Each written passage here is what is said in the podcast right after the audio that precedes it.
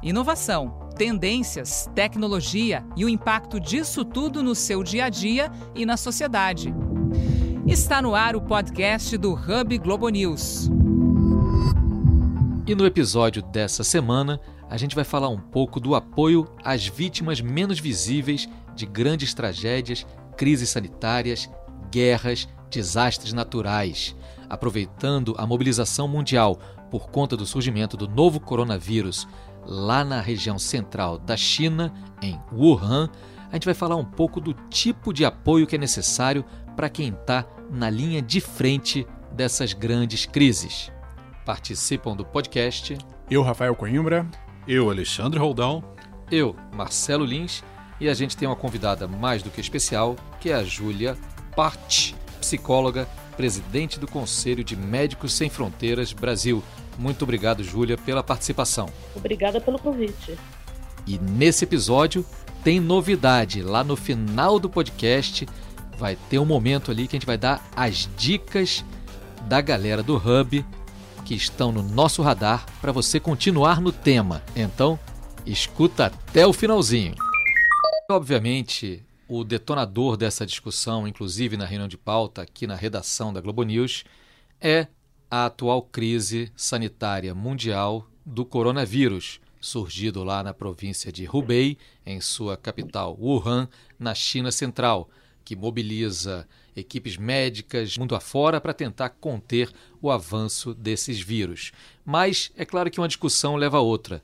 E dando uma olhada aqui nos dados de 2019 da Organização Mundial de Saúde, a gente vê que pelo menos 132 milhões de pessoas mundo afora estiveram de alguma forma foram afetadas por conflitos e grandes desastres naturais que impactaram suas vidas. Dessas, 10% apresentam problemas de saúde mental grave. Essas são as vítimas primeiras, as mais visíveis. Quem são as vítimas, digamos assim, colaterais? Muitas vezes são os agentes de saúde, os integrantes de equipes de resgate, os bombeiros e todos aqueles que participam do grande esforço para dar o primeiro auxílio a essas vítimas. E eles também precisam de cuidados psicológicos muito especiais. Júlia, já vou começar puxando uma lembrança sua. Você teve de frente com o surto de ebola lá no, na Libéria, né? Então, assim, Foi, imagino, imagino que além de toda a pressão que vocês tenham que enfrentar, porque é um terreno difícil, circunstâncias adversas, um alto risco de contaminação, você tenha que uh, lidar com o lado psicológico de quem passa por isso, né, nesse atendimento. Tá, o primeiro olhar é, é observar se essa pessoa ela está dando conta do que ela está vivendo ali né? Porque ela está, lógico, com essa necessidade de atuar, de ajudar as pessoas, ela se sente comprometida com aquilo, mas o que acontece ali, obviamente, afeta, é, né? No caso do ebola, é, você tem ali numa tenda 50 pessoas, você olha ali, você sabe que no dia seguinte, talvez metade dessas pessoas não estejam vivas. É, tem toda uma questão de, de é, de se sentir frustrado por não conseguir ajudar as pessoas. Então, o meu trabalho é muito nesse sentido, da pessoa saber que ali tem um limite é, para que, que não exista uma fadiga mental e física também, obviamente, para que ela possa continuar ajudando essa pessoa, porque o princípio é, para você ajudar alguém, isso, né, a gente sempre fala, para você ajudar alguém, você precisa estar bem também para ajudar. E no caso do ebola, né, Júlia, a gente sabe que, por exemplo, o médico que está ali na linha de frente ajudando os pacientes infectados, uhum. ele tem que se paramentar, colocar uma roupa toda especial e qualquer descuido naquele momento pode ser fatal para o médico, inclusive, mas ao mesmo tempo ele está ali querendo salvar mais uma vida. E imagino que deva ser difícil para você convencer alguém a parar de ajudar outra pessoa, mas isso é importante.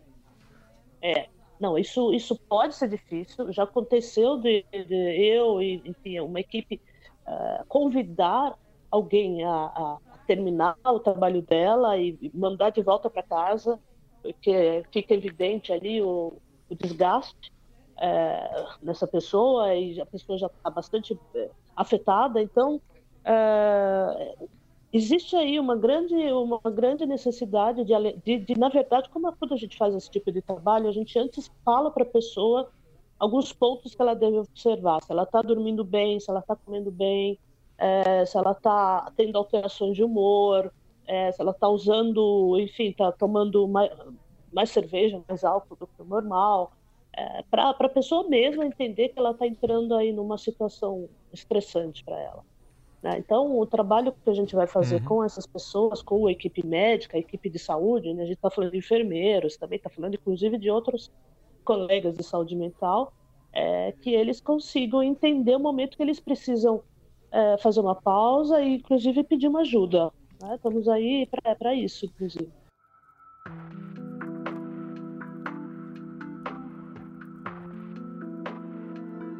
E Júlia, existe algum tipo de direcionamento diferente nesse acompanhamento dos profissionais homens e mulheres? Por que eu pergunto isso? Porque às vezes a gente vê no trato comum num país, por exemplo, machista como o Brasil, e certamente algumas culturas bastante machistas em outra, outras regiões do mundo, um trato como que um chamamento à, à masculinidade, digamos assim. Você vai lá, você faz o teu trabalho, você é homem, você não pode falhar, tem que chegar lá. E às vezes um, um tratamento diferenciado para a mulher. Isso é, entra em conta nessa equação ou é algo absolutamente passado que deve ser virado e ignorado na hora de você dar ali um direcionamento que seja equânime para homens, mulheres, profissionais que estão ajudando nesse momento de crise? Olha, é, ignorado não é, não é o ponto é, principal, obviamente, né? Porque é, cada homem vai atuar de um jeito, cada mulher vai agir de um jeito, cada um tem a sua maneira de lidar com a situação. Então, a questão do, do, do gênero da pessoa não é o ponto principal para fazer uma, uma, intervenção diferenciada. Né? É, é, lógico que a gente sabe, principalmente se for homens em, em posição de liderança ou de poder, que Uh, esses têm essa dificuldade de não posso falhar de maneira alguma. É, mas isso pode acontecer entre mulheres também, porque uhum. as mulheres têm esse compromisso com o trabalho delas, então essa, essa não é não é realmente uma questão, né? Essa questão uhum. um fator cultural é algo que a gente vai pode observar, mas não é a questão. A gente vai ver individualmente qual que é o, a situação de cada cada profissional que está atuando ali naquele contexto a gente está falando muito do aspecto físico da coisa, né? Turnos de 12, 20 horas, uhum. é uma situação com cuidado de contaminação extrema, é sempre uhum. o cuidado de se lavar após cada procedimento, um contato direto, mas tem um, uma questão psicológica muito grande, que é lidar com a morte, aprender a lidar uhum. com a uhum. morte. Eu li uma estatística do Médicos Sem Fronteiras que existe uma média de seis mortes a cada dez atendimentos. Dez pessoas que sejam tratadas, pelo menos seis morrem. E isso deve ser um impacto muito pesado na vida de um profissional. Como é que vocês ensinam ele a lidar com esse tipo de perda? É, pois é, não tem uma maneira de, de ensinar, né? porque as perdas elas fazem parte do, do contexto. O que a gente tem que levar em conta é, é que é, Médicos Sem Fronteiras trabalha em contextos onde as pessoas, elas muitas vão chegar no, no, centro de saúde ou no hospital quando elas já, já estão bastante debilitadas ou afetadas. Até por questões culturais, de, é, de tentar outros recursos de cura. Então, é, essa estatística ela acaba sendo um pouco reflexo disso. É, lidar com a morte, na verdade, o que, que a gente trabalha muito? É focar nas pessoas que foram salvas. Você está falando que seis morreram, mas quatro sobreviveram. Né? Então, que bom que o, o, trabalho teve aí uma repercussão, teve um resultado e conseguimos salvar essas quatro pessoas, senão poderiam ter sido dez. Né? Uhum. Né? Então, é, é, é, isso que a gente tenta mostrar muito. Né? O exemplo do ebola, mais uma vez, é, cada vez que tinha um sobrevivente, a gente fazia um, dava um certificado, faziam praticamente uma, uma festinha para aquela pessoa, porque aquela pessoa representava um grande trabalho, um grande é, investimento de energia e de recursos para que aquela pessoa sobrevivesse. Então, isso a gente foca bastante também. Inclusive aqui na Globo News a gente viu por diversas vezes a peça publicitária do Médicos Sem Fronteiras ela é muito focada nisso, no componente humano e no componente de uhum. superação. Tem imagens ali uhum. que é, você vê crianças sofrendo, tendo o primeiro atendimento, mas você vê pessoas sendo liberadas da tenda de controle, tirando a uhum. máscara. Eu acho que isso é que renova a vontade de continuar trabalhando, né? Exato, é exatamente isso. A motivação não é, é tanto para o paciente como para o como pro profissional. Isso é muito importante, é o que dá sentido para o Médicos Sem Fronteiras faz, para os profissionais fazem. É, então, é muito importante que a gente não perca isso de vista, né? De ver o que, que a gente conseguiu fazer, apesar de todas as diversidades dos contextos onde, onde Médicos Sem Fronteiras trabalha.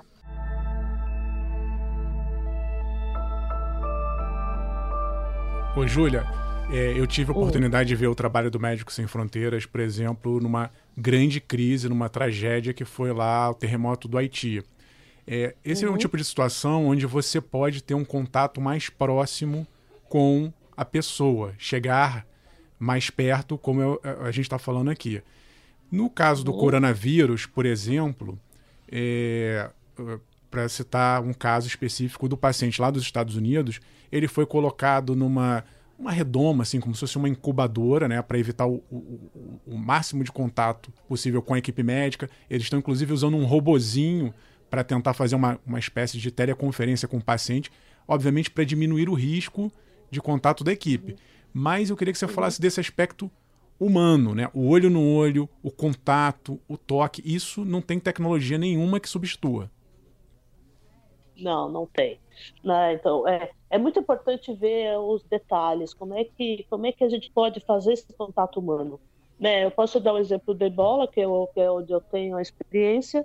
É, a única parte visível do corpo, né, com toda aquela, aquela parafernália que se utiliza para de segurança, é o olho. Então, é, o trabalho visual de olhar o paciente, de poder é, expressar ali a presença desse profissional junto com o paciente, ele é, ele é fundamental, né? Até porque se a gente, a gente eu sei que a gente está falando do, dos profissionais, mas o paciente ele também precisa ali de um acolhimento, precisa sentir que ele está sendo visto, né? É, é, essencialmente isso, precisa sentir que ele está sendo visto, cuidado e que o isolamento está acontecendo para o bem dele, para a recuperação dele, né? E não não como uma maneira de é, de repúdio ou de, de rejeição ou de né, é, é, é, essa essa questão. Procurar sempre é, humanizar. E o próprio é lógico que o próprio profissional também não pode esquecer que ele é um ser humano né? Como a gente está o tempo todo aqui falando. Ele também tem os limites dele tem as dificuldades dele de lidar com essa situação. Então o humano tem que estar tá sempre presente aí no tem que estar tá bem impregnado nos profissionais que atuam nesse, nesse, nessa situação Ainda um pouco nessa toada também da humanização de conflitos, de crises sanitárias e outras nas quais organizações como o MSF estão envolvidas. O Roldão lembrou aqui dos filmetes de campanha do próprio Médicos Sem Fronteiras, mas a gente vê isso em outros, a presença da imagem da criança, como isso chama muita atenção e como isso tem a capacidade de criar empatia, digamos assim, com audiência de pessoas que vão eventualmente contribuir para uma campanha ou para uma ajuda, mas também certamente tem um impacto nos profissionais que estão ali na linha de frente. Quer dizer, um adulto ferido é uma coisa, uma criança que chega muito debilitada a um posto de atendimento, ela cria um outro tipo de empatia. Eu queria saber se na escolha dos profissionais que vão trabalhar nessas crises, esse fator é levado em conta no seguinte sentido: é, o questionário que é encaminhado, que é feito com profissionais que tenham filhos pequenos, por exemplo, ele tem uma ênfase uhum. maior nisso do que nos profissionais que não tenham filhos, levando em conta essa força da imagem da criança vítima? É, os profissionais, filhos. Na verdade, o, o, que, o que a gente tem em conta é a motivação do profissional. É, a partir do momento que o profissional decide trabalhar com Médicos Sem Fronteiras, é, ele sabe que ele vai ter que fazer algumas escolhas, vai ficar afastado dos próprios filhos por um tempo. É, então, na verdade, não existe essa, essa, essa questão de ah, se esse não tem filho é melhor, é, ou se não tem. Uhum. É, então, é, é muito mais a ver com a motivação da pessoa. O que a gente cuida, por outro lado, é, é que, que os, os, os, familiares estejam também tranquilos sobre a ida do, enfim, do seu, seu familiar para um trabalho junto com o Médico Sem Fronteiras. Tá? Então, uhum. é, a gente faz aí, um, a gente fica, digamos, de certa forma, à disposição do familiar para que ele possa contatar também para ter outras informações que ele não se sinta seguro. Né? No caso do ebola, por exemplo, é, é, tinha essa questão da, do, período de quarentena, quando a pessoa sai do, do projeto, volta para a família, a família fica com receio desse familiar poder estar tá trazendo alguma doença também. Então, feito todo um trabalho aí para que todo mundo esteja é, cômodo, né, minimamente cômodo com, com essa situação. Uhum. Mas é, não tem essa questão de, ah, esse, se, se tiver filho a gente prefere do que não, não, tem filho, não tem essa, essa distinção.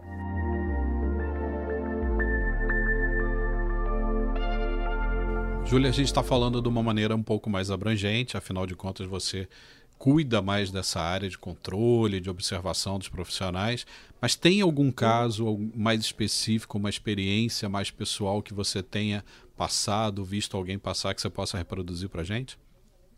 Ah, tem, eu acho que tem, né? Eu, eu quando eu trabalhei no, na Libéria, na, no surto de ebola, eu lembro de uma, de uma situação que me marcou bastante, que uma, uma criança de em torno de 10 anos, uma menina, ela foi deixada pela família na frente do, do projeto.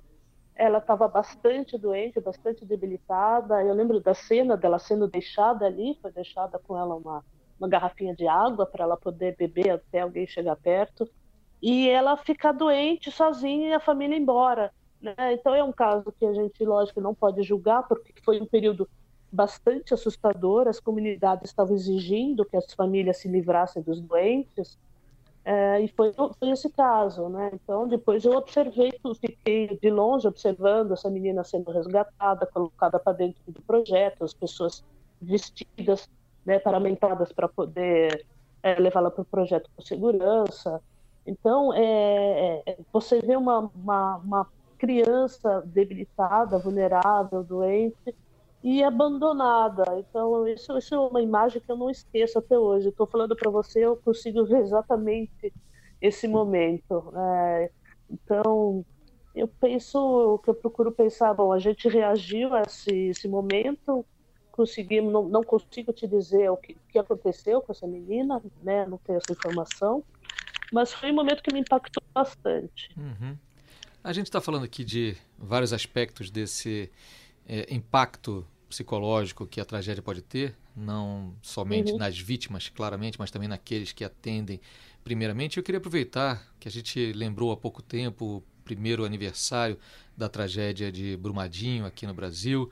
E a gente via ali, a gente acompanhou muito, né, Rafa, Rodão, é, as coletivas diárias, o trabalho dos bombeiros ali incansável naquela lama que depois. Acho que essa é a palavra, incansável. Incansável, né? E voltava uhum. e descansava pouco, né? E ali Sim. também eles foram submetidos a, a um estresse gigantesco, né, Rafa? Você já participou de algumas coberturas como essa também? É, eu participei, eu citei o Haiti, né, que foi uma tragédia humanitária, 200 mil mortos. Imagina uhum. é, o, o, impacto que isso. Eu fiquei muito comovido, assim como a Júlia. Cobri Black Kiss, que foi algo que me marcou profundamente. Também lembro de choros até hoje.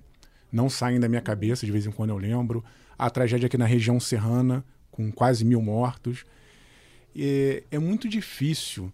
A gente acha que a gente está preparado, né, Júlia? Talvez com o médico aconteça. Uh, é. O psicólogo, você faz assim, você tenta criar uma casca, você sabe que você, você vai encontrar aquilo, mas quando você está frente a frente com, a, com aquela realidade, com aquela dor, com aquele sofrimento, é muito, é muito difícil. E as pessoas vêm te pedir ajuda. Você quer ajudar, uhum. né? Por mais que ah, você tem que fazer o seu trabalho, tem que se concentrar né, naquela tua tarefa, mas você fica mexido, você quer ajudar, você quer parar. Além do lado humano, você tem o profissional ali, né? Tem o profissional. Dividido, né? é, é, é uma situação extremamente Exato. dolorida. É, e aí eu queria saber, no caso de vocês, se existe mais ou menos assim um protocolo, um manual, é, algo que ajude mais ou menos a, a te blindar para enfrentar situações dramáticas. Uhum. Bom, eu não vou dizer que tem um, um protocolo, né? Em princípio, quem atua nessas situações é, deveria ter algum tipo de, de treinamento. Existem um, é, treinamentos que eventualmente são dados, é, mas o, o essencial aí é, como eu falei lá no começo, né, ver é, quais são os limites. O problema nessas situações é que você vai ter muitas pessoas que precisam ser salvas e poucos recursos para que isso seja feito. Então, aqueles profissionais que estão ali, eles se sentem responsáveis em, em conseguir responder aquele desastre, né? O que, o que um trabalho que é muito importante aí nesse sentido é o depois, porque enquanto você está ali atuando, trabalhando, você está naquela adrenalina, né? Tem, tem, até o final, não posso parar, porque senão as pessoas vão morrer. E, e depois é, de uns dias de afastamento, ou enfim, do período de afastamento daquela situação, é que cai a ficha, né? A pessoa, nossa, como é que eu consegui viver isso? O que eu estou fazendo aqui? Enfim, esse cuidado tem que ser posterior também. Uma curiosidade, você presta auxílio psicológico para essas pessoas. Então você tem uma carga muito forte sobre você. Você também uhum. é atendida por outro profissional? Sim, sim. É, Essa cadeia não para, é né? um dominó. Né? É. Não, não, justamente. Tem que. É, eu lembro né, da, da, questão do ebola. Eu, eu, o ebola tem. Voltando sempre a esse exemplo, né, a gente depois aí pode pensar no coronavírus aí mais ou menos nesse sentido. O vírus ele não, não escolhe pessoas. Então eu estava ali ajudando enfim, os meus colegas uh, a superar aquela situação, mas eu mesma estava também com bastante receio de que eu pudesse, enfim, ser vítima daquela situação, né? Então é, existe um cuidado porque você vê os seus, os seus colegas é, em situação de estresse, você vê mortes, você vê o que está acontecendo é, então, eu também, é, lógico que vou buscar um amparo psicológico depois. Isso é muito importante para poder continuar também atuando, né? Então, existe aí, como você falou, uma cadeia aí de atuação de cuidado. E eu imagino também que a, as sucessivas experiências vão ajudando a acumular mais informação, mais técnicas, digamos, para responder a essa ou aquela necessidade para a gente tentar uhum. sempre que o profissional consiga fazer o trabalho dele na linha de frente, seja ele um resgatista, seja ele um bombeiro, seja ele um jornalista uhum. cobrindo e precisando comunicar aquilo ao mundo, difundir, disseminar aquela informação, qualquer desses profissionais que estão ali da linha de frente consiga fazer seu trabalho melhor, porque no final das contas, para as vítimas primeiras das tragédias, das guerras, das epidemias, o que interessa é ter profissionais ali bem preparados e psicologicamente apoiados para conseguir fazer seu trabalho, né? É isso mesmo. As pessoas têm que estar uh, inteiras, minimamente inteiras, para poder prestar o seu, seu serviço, o seu trabalho, enfim, a sua força para poder responder às necessidades daquele local, né, daquela situação, daquele contexto. Uh, então, o, o, trabalho ele vai desde uh, pensar uh, quais vão ser os mecanismos de segurança para essa pessoa, porque a pessoa sentir-se segura também é importante para ela saber que ela vai ser amparada pela organização. E o aspecto psicológico que está sempre aí, né? A gente fala não há saúde sem saúde mental, então é, se a pessoa não tivesse amparo também, ela não vai conseguir realizar aquilo que ela se dispôs a fazer, depois o impacto pode ser pior para ela, né? ela vai ficar frustrada. É, enfim, é, é, importante realmente que a gente consiga cercar essa pessoa de tudo que é necessário para que ela possa trabalhar para aquilo que ela se dispôs a fazer. Queria agradecer muitíssimo a sua participação, Júlia Parte, psicóloga presidente do Conselho de Médicos Sem Fronteiras Brasil, aqui no Hub Globo News. Eu vou fazer o meu agradecimento aí à Júlia e a todos os profissionais do Médicos Sem Fronteiras, que é, assim, é invejável o trabalho deles. A gente vê que eles estão em todas as grandes frentes, em todos os grandes lugares e sempre com disponibilidade para atender a gente aqui na Globo News. Então, Júlia, queria deixar um espacinho para você fazer aquele chamamento da rede de contribuição para o MSF, que é justamente isso que mantém o projeto, né? Tá bom, é, obrigado mais uma vez pelo convite. É sempre bom ter essa oportunidade de falar um pouco do nosso trabalho. É, como vocês sabem, Médicos Sem Fronteiras é, vive de doações, né, basicamente de pessoas físicas. Eu vou, vou passar o, o, o site, né, então é www.msf de Médicos Sem Fronteiras.org.br. Lá vocês vai, vão ter todas as informações para doações para Médicos Sem Fronteiras. Muito obrigada mais uma vez. E como prometido lá no início desse episódio, agora uma rodada de dicas que tenham de alguma forma a ver com o tema que a gente abordou aqui no Hub. Então, anota aí. Rafael Coimbra, começa aí. Eu vou começar com uma dica que é uma, um olhar para o passado reinterpretado. Eu estou relendo a obra completa de Freud. E tem um livro que é curtinho, juro, não precisa ler tudo não. Lê só esse livro. Ele tem umas 80 páginas, chama-se Psicologia das Massas. Mas leia esse livro, que foi escrito há 100 anos, pensando nas redes sociais, pensando em comportamento coletivo, de que maneira nós nos transformamos ao estarmos conectados em rede, como a gente se comporta de uma maneira completamente daquela quando a gente age de maneira individual. Olhar para as massas no meio digital hoje, eu acho que é algo extremamente importante. Minha dica é um outro livro também. Não é tão distante quanto esse do Rafael, mas fala sobre um evento ocorrido lá em 1986, que é o desastre nuclear de Chernobyl. E é o livro que eu vou dar é a Vozes de Chernobyl, da Svetlana Alexeviette. Ela relata, faz um relato jornalístico dos casos que aconteceram lá naquela época, através do olhar das viúvas, dos sobreviventes e principalmente das equipes de resgate. Então, toda aquela tragédia que ficou mundialmente conhecida, a gente tem um olhar bem pessoal de quem estava lá, de quem viveu aquela história. Bom, Rafael Coimbra já deu a dica, Alexandre Rodão também. Agora, minha dica, eu, Marcelo Lins, tem a ver com um outro episódio que mobilizou as atenções do mundo alguns anos depois de Chernobyl, que foi a terrível Guerra da Iugoslávia, que alguns chamaram depois de Guerra da Bósnia, mas envolveu ali Croácia, Bósnia, Sérvia, enfim. É um livro também, mas você pode adquiri-lo em audiobook pela internet, que ele vende também, se preferir ouvir, porque não tem edição brasileira. A autora americana chamada Sherry Fink, que é uma médica que acabou virando escritora para falar de temas médicos para leigos, e o livro é War Hospital: A True Story of Surgery and Survival, ou, em português, Hospital de Guerra, uma história verdadeira de cirurgia e sobrevivência. Fala especificamente da história de um hospital, uma maternidade numa pequena cidade da Bósnia que da noite para o dia acabou se tornando o hospital referência para milhares de milhares de pessoas que estavam ali sitiadas por tropas sérvias. Então, esse livro da Sherry Fink, que também tem outros, ela é ganhadora do prêmio Pulitzer, vale muito a pena para você ver histórias de superação em momentos de crise. Você que está nos ouvindo pela primeira vez, não esquece de se inscrever no seu tocador de podcasts favorito, pode ser Google, Apple, Spotify, marca lá, porque toda terça-feira você vai ser avisado de um episódio novo do Hub Globo News. Até a próxima! Até lá!